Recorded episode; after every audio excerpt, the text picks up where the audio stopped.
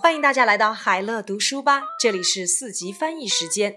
今天呢，我们翻译的这段文字呢是中国教育体制。中国的教育体制分为三个阶段：基础教育、高等教育和成人教育。基础教育包括学前教育、小学和中学。高等教育是由职业专科学校、学院和大学组成。一九八六年，中国开始实行从小学到初中的九年制义务教育政策。中国政府把教育放在了优先发展的战略地位，提出了科教兴国的战略方针。在政府和人民的共同努力之下，中国的教育取得了历史性的成就。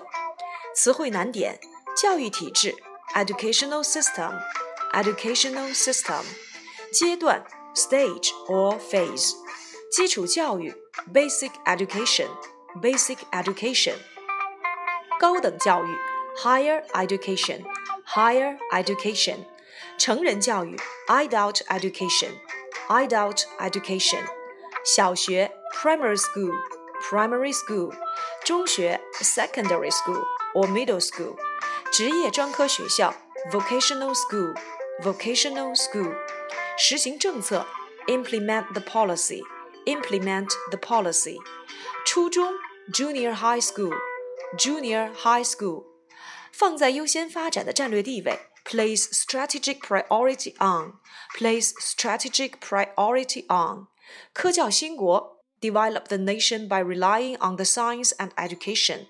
develop the nation by relying on the science and education. 战略方针 strategy strategy 共同努力 joint efforts joint efforts 历史性的成就 historic achievement historic achievement 第一句，中国的教育体制分为三个阶段。其实呢，它表示的是一种被动的含义，我们可以翻译为 be divided into。 中国开始实施从小学到初中的九年制义务教育。从小学到初中，我们可以把它处理为一种后置定语，用介词短语 from primary school to junior high school 来表达。中国政府把教育放在了优先发展的战略地位，提出了科教兴国的战略方针。那么这个句子呢，我们可以把它拆成两个分句，可以考虑用并列结构来翻译。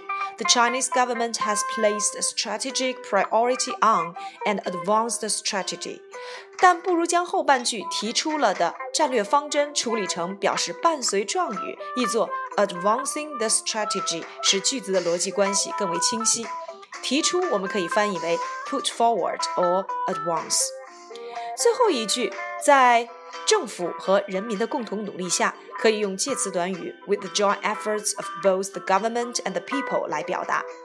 翻译中国的教育取得了历史性的成就时，为了符合英语的表达习惯，我们可以把它转化为原宾语，历史性的成就为主语，原主语中国的教育处理为状语，全句来使用被动语态来翻译，表达为 historic achievements have been made in Chinese education。接下来我们来看一看这段内容的参考译文。The Chinese educational system is divided into three stages. Basic education is comprised of preschool education, primary school, and secondary school. Higher education consists of vocational schools, colleges, and universities. In 1986, China began to implement the policy of nine year compulsory education from primary school to junior high school the Chinese government has placed strategic priority on developing education, advancing the strategy of developing the nation by relying on the science and education.